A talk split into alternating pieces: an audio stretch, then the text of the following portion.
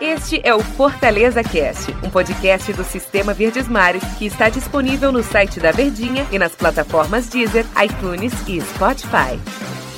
Olá, amigo ligado no Fortaleza Cast. Um grande abraço para você. Bom dia, boa tarde, boa noite e boa madrugada. Toda vida eu vou fazer isso, viu? Já falou aqui dos bastidores do nosso Tom Alexandrino. Tudo bem, Tom? A elegância nos comentários, nosso comentarista aqui do Sistema Verdes Mares. Tudo bem, né, Denis? O mesmo banco, a mesma praça, vamos lá. Fala aí, bom dia, boa tarde, boa noite, boa madrugada pra galera. Não, vá pra lá. A galera que acompanha o podcast na hora. Grande que... abraço pro torcedor que tá nos Eu ouvindo. sou fã de podcast. Grande abraço pro torcedor.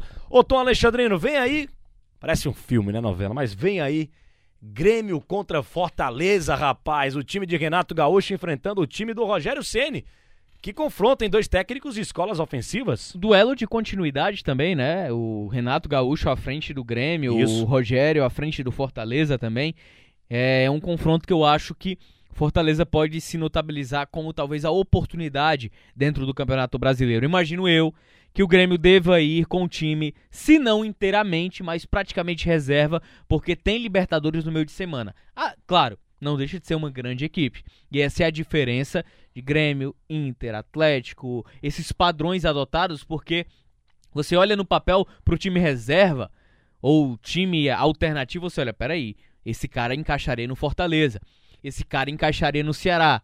Por exemplo, um volante como Lucas Silva, reserva de luxo do, do Grêmio. Então, são jogadores de muita qualidade, mas ao mesmo tempo eu acho que, na minha visão, surge a oportunidade de tentar apalpar uma vitória ali, quem sabe, contra uma grande equipe, que era o que, tá, é o que está faltando também no Fortaleza, dentro da Série A de Campeonato Brasileiro, depois de jogos com extrema consistência defensiva e também pro ataque diante de Corinthians, como diz um amigo nosso, e Flamengo.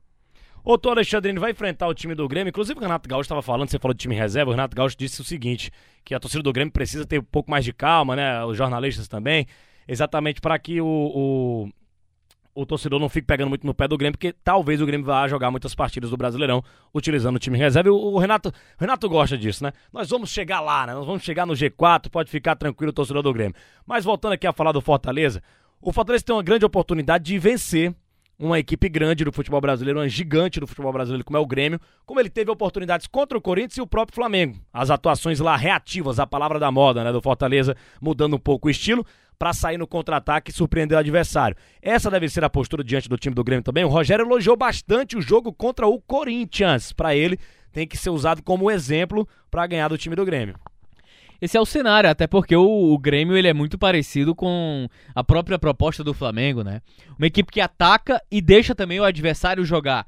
E aí o Fortaleza já tinha mostrado esses sinais de, de, é, de eficiência contra o Corinthians, quando teve a oportunidade nas mãos, não apenas é por ter aberto o placar, mas também pelas oportunidades criadas, assim contra o Flamengo. Chegou a ter na reta final de jogo um jogador a mais dentro de campo e aí poderia ter aproveitado melhor. Teve oportunidades com bola na trave do do Oswaldo, finalização na cara a cara com o goleiro do próprio Ronald que deve ser titular diante do Grêmio. Então é um Fortaleza que eu acho, na minha visão, analisando não apenas o resultado, mas a evolução, o aspecto de evolução dentro dos jogos, por mais que já tenha vencido Corinthians, ou por mais que já tenha feito um jogo consistente contra Corinthians, Flamengo, mantendo esse nível, eu acredito que a vitória fora de casa contra um grande para dar aquela motivação, aquele gás, mantendo essa forma de jogar equilibrada e bem dentro dos jogos, acredito que a vitória ela fatalmente vai vir. E fatalmente vai vir essa vitória jogando de uma maneira mais cautelosa, de uma maneira mais atenciosa, porque o adversário também tem lá sua qualidade, porque tem uma continuidade no comando técnico aí do, do Renato Gaúcho. Perguntinha que você tá cansado de responder, Tom Alexandre. David não tá rendendo, o torcedor na rede social tá pegando no pé do David. A maior contratação da história do futebol cearense. E o, o garoto Yuri César tá pedindo passagem. Dá para jogar Yuri César, Romarinho Oswaldo e o WP9, o Elton Paulista, no ataque do Fortaleza, Tom? Claro, dá sim. É extremamente possível, né? Uma equipe de mais mobilidade. Porém, o que talvez pese até para a continuidade do David, o que muitos torcedores gostam de falar em redes sociais, não, é porque contratou, é porque a contratação do Rogério, ele tá bancando o cara, não é por isso. É a consistência defensiva. O David, ele consegue ter um poder de recomposição melhor. Ele marca, e é isso que pede o Rogério. Antes de ser atacante, antes de ser aquele cara ofensivo que jogue pro ataque, ele é um jogador de valorização do próprio Rogério que faça o trabalho de recomposição. O Yuri César não tem essa, essa capacidade ainda bem aderida, ainda está passando por esses ajustes. A gente lembra do gol do Luan, do Corinthians. O Yuri César ele não fechou o espaço. Ele ficou com receio de fechar o espaço para a finalização do Luan. Em algumas jogadas contra o esporte, do esporte também no último jogo, ele fez a recomposição errada. Então, por esse aspecto, talvez seja que o Rogério Ceni ainda conserve o David como titular devido a essa eficiência tática que ele cobra, que ele pede de qualquer jogador de ataque. Não é só porque é o David não, mas é porque o David faz esse, ele cumpre esse papel com eficiência. Além de ser um jogador que vem passando por um processo de maturidade que vem o Rogério Ceni nesse atleta. É um atleta que reúne duas coisas que é muito raro no futebol. O cara ter força física e ser um velocista ao mesmo tempo. É muito difícil.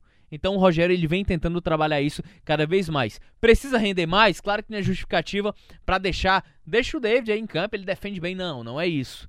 Eu acho que é um jogador que precisa melhorar muito, ofensivamente falando, tecnicamente falando. Tecnicamente é um jogador que tem qualidade, ele precisa aprimorar essa parte ofensiva que vem faltando. Vem fazendo partidas realmente muito abaixo do normal. Então eu acho que por esse aspecto o Rogério vem mantendo e principalmente por questão de entrosamento.